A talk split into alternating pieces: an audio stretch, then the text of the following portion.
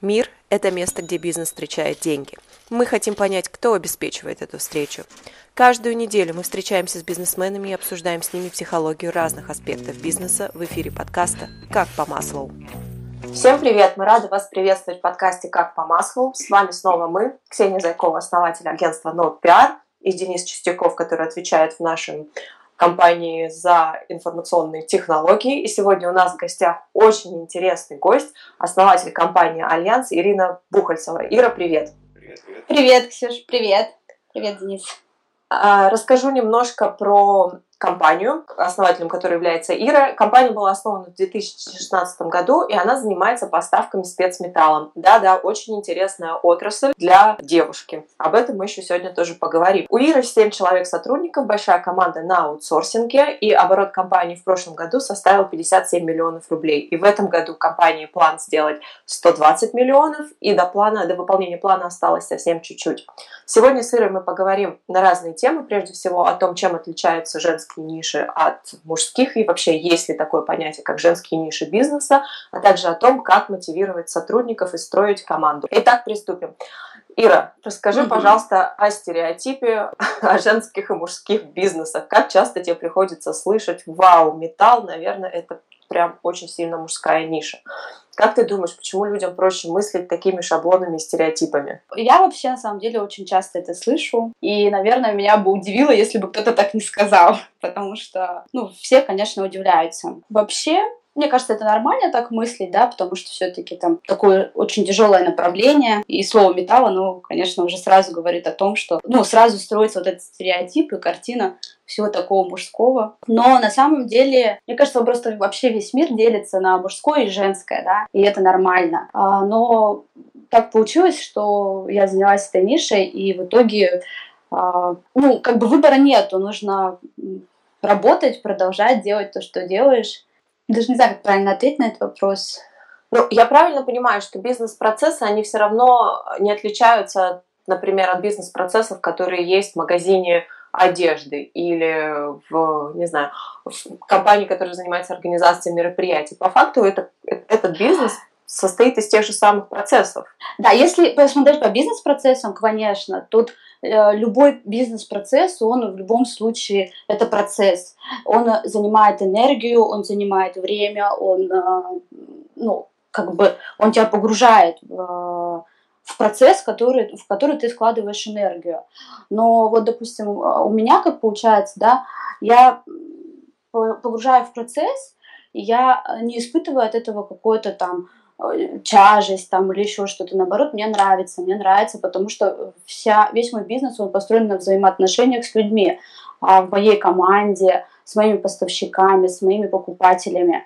И поэтому это дает энергию. Я не представляю, как можно строить э, бизнес без общения и без э, вот, взаимодействия с другими людьми.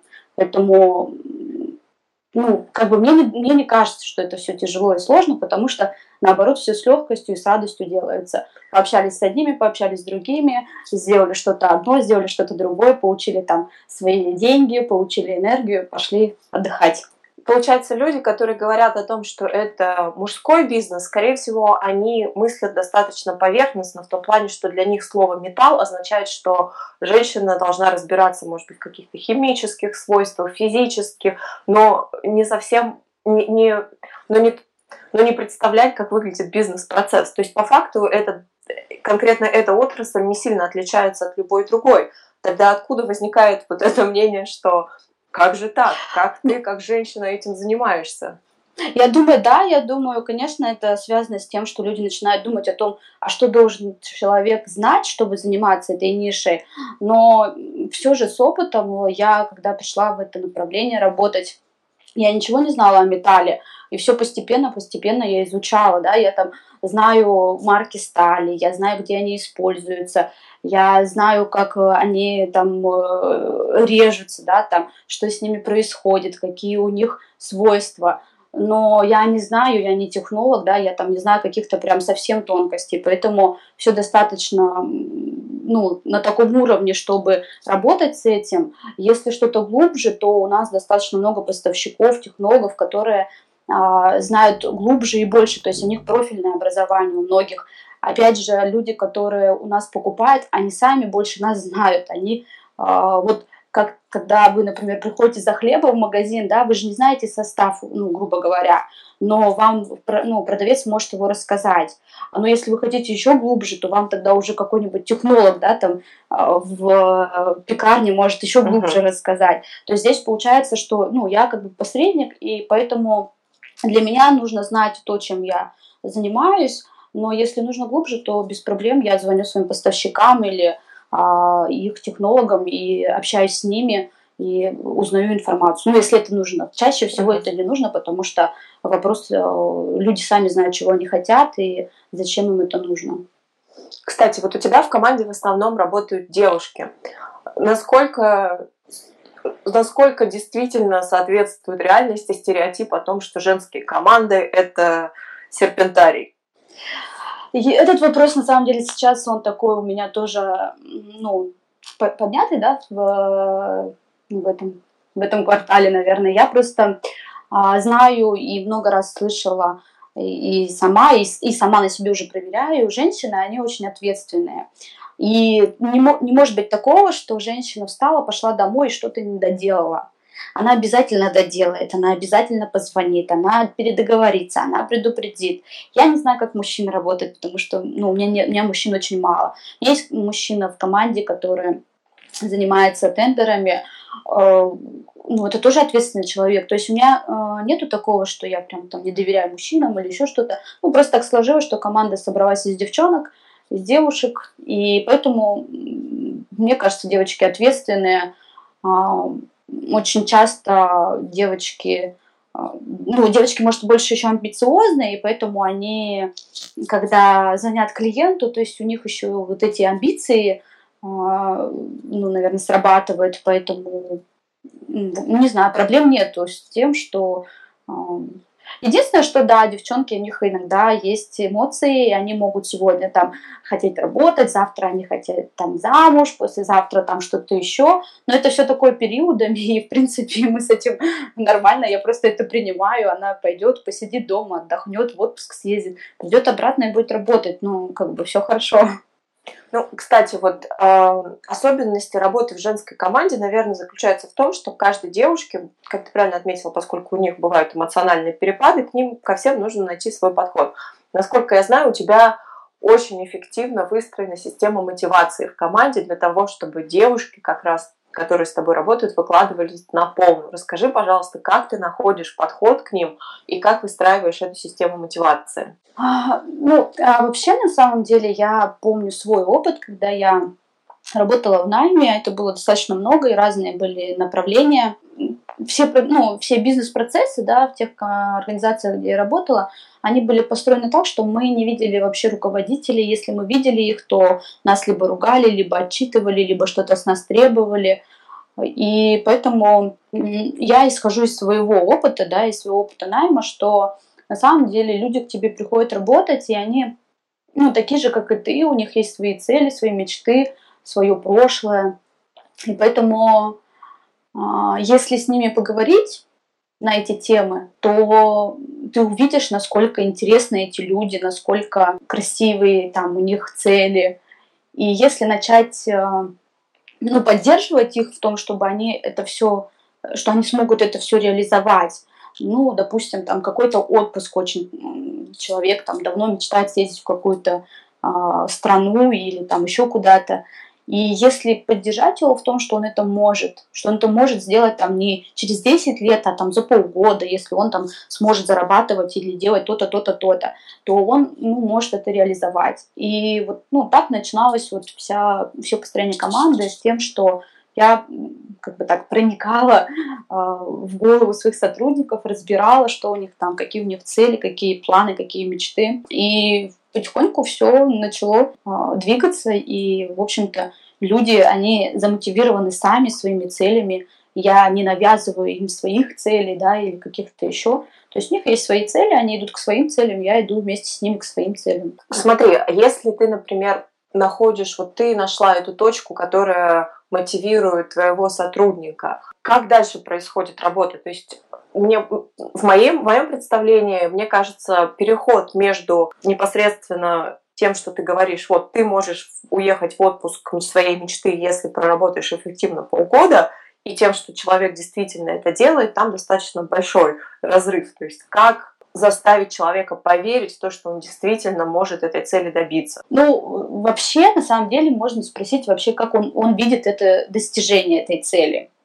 А он тебе расскажет, как он думает, как достичь эту цель. И спросить, и тогда нужно просто спросить, а что, какая ему поддержка, какая тебе нужна поддержка, чтобы вот но ты пришел. А я даже, ну, не переубеждаю, там, если он говорит, я могу только через год себе позволить, окей, я тебя не буду переубеждать, ну, как бы думаешь, через год, через год, но я-то знаю, что он может быстрее это сделать. И тем самым я просто, ну, понимаю, там, исходя из его потребностей, ну, понимаю, там, какой мне план поставить. То есть, ну, в любом случае у меня есть свои планы, да, на сотрудников, там, какие должны они цифры показывать, какие результаты, но я ему просто даю задачу, даю работу, я знаю, что благодаря этому он за полгода может это сделать. Ну, то есть здесь оно такое, все начинает просто работать, просто исходя из своих целей, да, компании, uh-huh. а, привязываю цель его и понимаю, что, в принципе, вот если мы начнем делать так, так, ну, то есть он верить начинает не потому, что он а, я ему говорю, давай, ты можешь, можешь. Такого нет. Он верить начинает только тогда, когда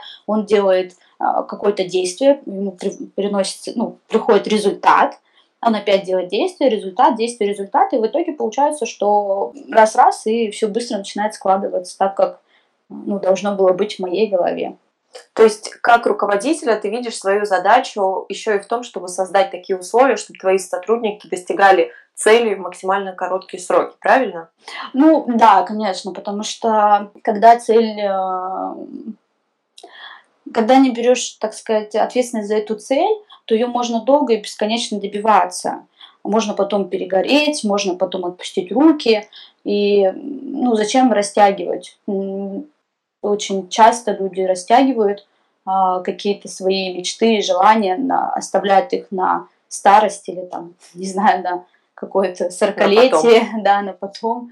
Вот. И по сути, ну, смысл какой. Ну, здесь еще, она, знаете, как зарождается какой-то такой баланс в плане того, что вот а, один сотрудник смог поехать в отпуск, другой, он это увидел, он понял, а, а я тоже могу. Ну, то есть, в принципе, вот мне, у меня есть все, чтобы я тоже могу. И получается такая степная реакция, то есть они друг друга берут эти примеры, да, там, а, машину, когда я купила, а, пошли другие сотрудники, там спустя какое-то время они поняли, что они тоже, ну, сотрудницы, что они тоже могут водить, что они тоже а, могут это себе позволить. И получается, что, ну, все как бы такое на уровне примеров идет, ну, хороших примеров.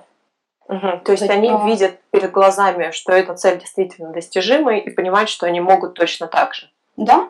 Ну, то есть я, например, сейчас, ну, этот процесс запущен был еще там год назад, даже, наверное, больше, полтора года назад а, этот процесс был запущен, и в итоге, ну, мне сейчас уже, в принципе, вот как-то погружаться в каждого сотрудника у меня нету смысла, потому что они уже между собой а, начинают ну, как бы друг друга мотивировать, друг друга поддерживать и вдохновлять.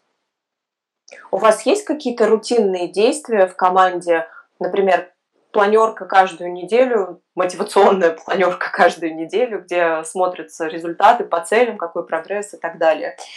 А, к сожалению, у меня нет цифрового бизнеса и э, нету таких процессов, где я могу вообще а, ну, понять, где там у нас план выполняется, где не выполняется, ну, там, там по звонкам, например, или по количеству отгрузок или что-то еще, но такого нету. Мы сейчас э, это создаем, а, я просто человек не системный, я идейная больше, а, идейная и такая за любой движ и мотивацию там а, вот в таком плане. Поэтому нету прям таких каких-то постоянных планерок, да, мы периодически собираемся с отделом продаж, обсуждаем какие-то ситуации и делимся какими-нибудь э, а, каким-то опытом, да, потому что во время работы очень сложно передать друг другу какой-то опыт, все работают.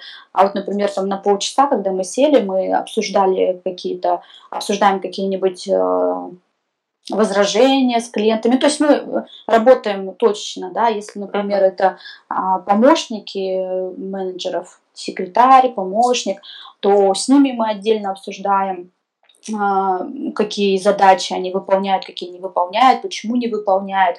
А, то есть я стараюсь больше, чтобы люди между собой общались, ну, сотрудники между собой общались, чтобы они друг другу говорили, кому как комфортно, кому некомфортно, э, что раздражает, что там нравится. И когда они вот начинают делиться, что, например, вот мне не нравится, когда ты мне вот в таком виде приносишь информацию, и, ну, типа, может быть, давай в каком-то другом. И они между собой начинают обсуждать, и, получается, процесс начинает строиться. Ну, этот процесс мы должны сейчас описать.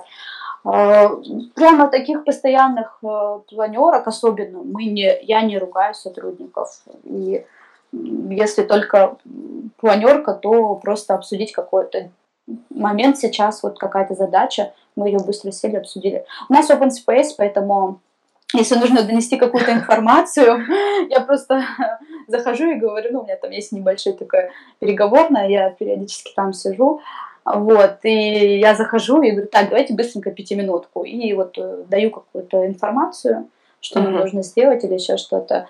Ну и потом, когда у нас очень хорошие там сделки заключаются, или когда торги, там тендер мы выиграли, конечно, на весь офис мы начинаем там хлопать, обнимать человека, который был причастен к этому и поздравлять. То есть очень важно дать человеку то признание, если э, то признание, которое он заслуживает, если он действительно совершил какой-то сделку.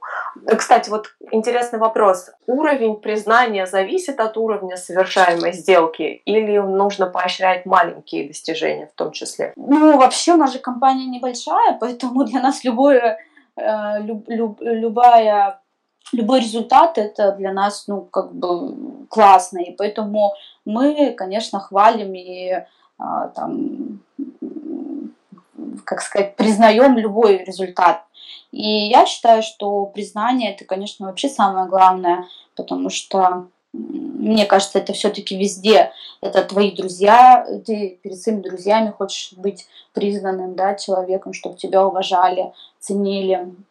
А, в семье ты также хочешь, чтобы тебя ценили и уважали. Поэтому на работе то же самое. На работе, наверное, еще больше, потому что ты туда вкладываешь очень много сил, и времени, поэтому мне кажется, что признание это очень важно, поэтому ну, я обязательно, ну, я всех ценю, вообще я благодарна всем своим сотрудникам а, за их работу в моей команде, и поэтому любой их результат для меня это прям ну, приятно, и я их за это поощряю, да. Вот так вот, дорогие слушатели, четвертый уровень потребностей в пирамиде Маслоу играет огромнейшую роль в успехе для бизнеса. А у меня вот какой еще есть вопрос. Такой индивидуализированный подход, он имеет место быть в маленьких командах. Если у тебя есть планы расти, развиваться, расширять команду, как ты думаешь, ты будешь решать проблему, соответственно, подхода к большему числу сотрудников? А, ну, по сравнению с прошлым годом команда выросла в два раза почти. Поэтому я, допустим, поняла, что да, действительно, одной мне ну, тяжело с этим будет, да, я не смогу уделить столько времени, и мне хочется еще новые направления развивать. А, поэтому мне, э, сейчас я вижу такое, что а, в моей команде есть э, достойные люди, которые могут стать руководителями. И они уже вот с этими ценностями, которые изначально были у меня, и они уже как бы впитали эти ценности, что нужно человек, который приходит к нам в команду, а, ну, не нужно давить, не нужно требовать, нужно просто помогать человеку развиваться и личностно, и в работе. И я думаю, что вопрос будет решен как раз за счет того, что сотрудники а, сами создают это. То есть мне не нужно будет э, каждому сотруднику, ну, возможно, там где-то иногда, а, может быть, со своей стороны пообщаться стоит, а, да, там, с новым человеком, но я вижу, что в команде оно зарождается само уже. И когда сейчас приходят новые сотрудники, я могу немного о них знать, а, но, но я слышу или вижу, как он начинает делать то же самое. Или там, когда у нас есть какой-то праздник, мы отмечаем, и он говорит о том, что э, так приятно, что здесь так поддерживают, что здесь так э, вдохновляют. И я вижу, что он действительно ну, сам уже влился в эту атмосферу и начал как бы быть с нашим контекстом, да, с нашими ценностями. Вот поэтому думаю, что если в команде будет все это продолжаться, то люди сами просто будут уже впитываться и заряжать других людей на это. Угу. Я тебя поняла. И сейчас, наверное, я бы хотела обсудить вопрос, э, что бы ты могла пожелать девушкам, которые, вот именно девушкам, я все-таки сегодня хочу сфокусироваться на гендерных различиях, э, что бы ты могла посоветовать девушкам, которые хотят начать свой бизнес, причем неважно в какой нише, потому что, как мы поняли, э, особого разделения на мужские и женские ниши не существует. Речь идет прежде всего про организацию процессов. А вот что бы ты могла им посоветовать, чтобы они не боялись достигать успеха, не боялись осуждения со стороны, не боялись неудачи и шли только вперед? Ну, наверное, я бы порекомендовала это, конечно, побольше узнать себя, потому что это такой ключевой момент. Вот э, ко мне оно пришло там где-то год назад, да, когда я начала думать о себе, о том, что я хочу, а, что я чувствую. И здесь вот этот точный момент, он важный. То есть этот момент может занять какое-то время, там три месяца, там полгода, может быть у кого-то больше, но именно нужно посмотреть, что откликается именно внутри ну, меня как девушки, да, и а, ну, то есть важно, например, пойти и ради денег, да, да, неважно там, где работать, что делать, ну, как, собственно, у меня было, а, почему металл, да, потому что нужны были деньги, и ладно, там, я сама по себе продажник, и, в общем-то, так получилось, да, там, что а, какая разница, что продавать.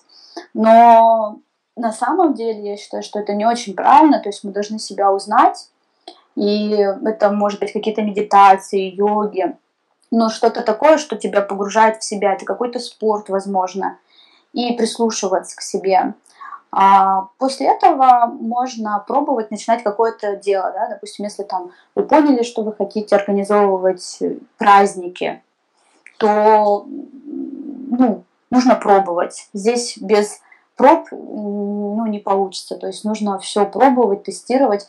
И если вы берете какую-то нишу, ну, вы всегда столкнетесь э, с какой-то, ну, с каким-то сопротивлением. То есть это а, это разные могут быть сопротивления, это и личностные какие-то, типа, что мне тяжело, я не могу, либо это люди начнут уходить из команды, либо тяжело будет собрать команду, ну, в общем, очень много будет всяких сопротивлений, но нужно, нужно просто понимать, зачем, а, нужно просто понимать, что это будет, и просто как этапами проходить.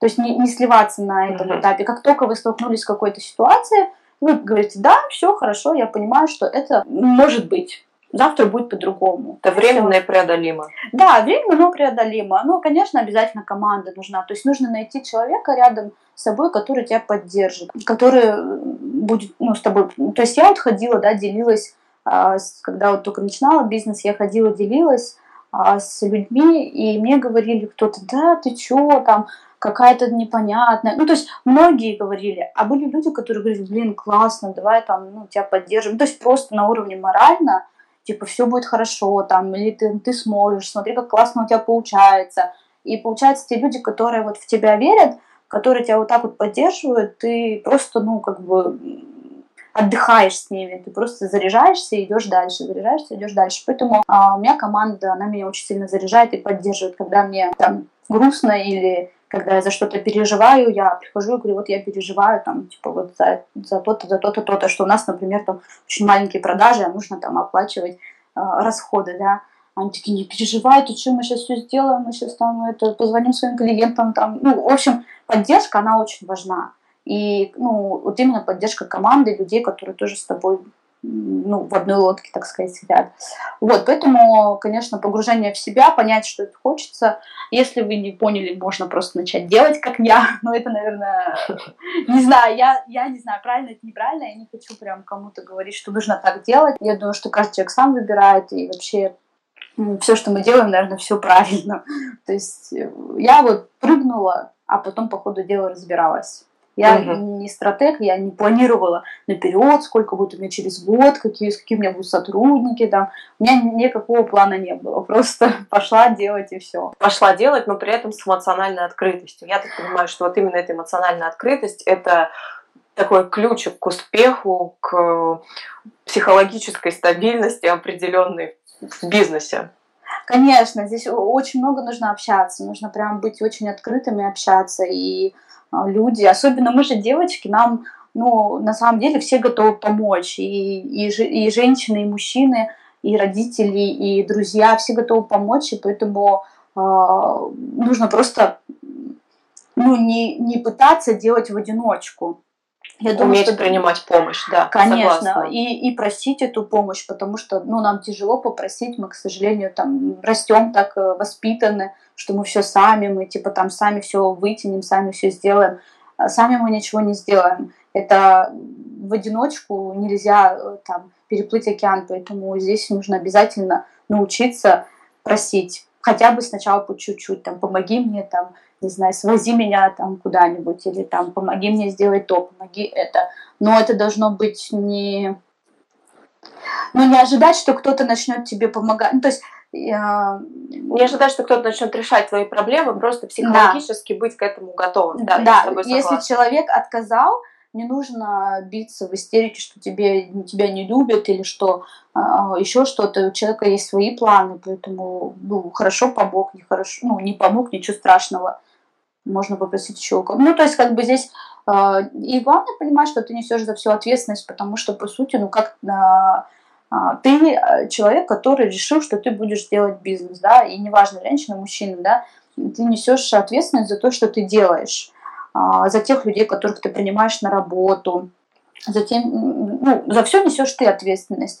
И если тебе кто-то помогает, то они тебе просто помогают, они тебя просто любят, уважают и ну, верят в тебя. Верят в тебя и просто хотят тебе помочь. Это не значит, что они должны решить для тебя проблемы. То есть те, кто, ну, если есть какие-то проблемы, нужно идти специальным людям, это, например, там юристы, бухгалтера или еще что-то, ну, то есть вот если какие-то там, то им ты платишь деньги, они обязаны решать а, свои ну, твои проблемы за эти деньги, да, то есть, uh-huh. а те, кто тебе просто помогает, безусловно, да, без всяких денег, это люди, они, ну, как бы не нужно на них там обижаться или что-то еще. Ну, как бы требовать. С благодарностью принимать, да. Конечно, да. Быть благодарным вообще это другая тема. Нужно быть благодарным вообще всему и всем, кто рядом с тобой, потому что это создает очень сильную энергию вот именно, ну, именно вот этого изобилия. Вот угу. я так считаю.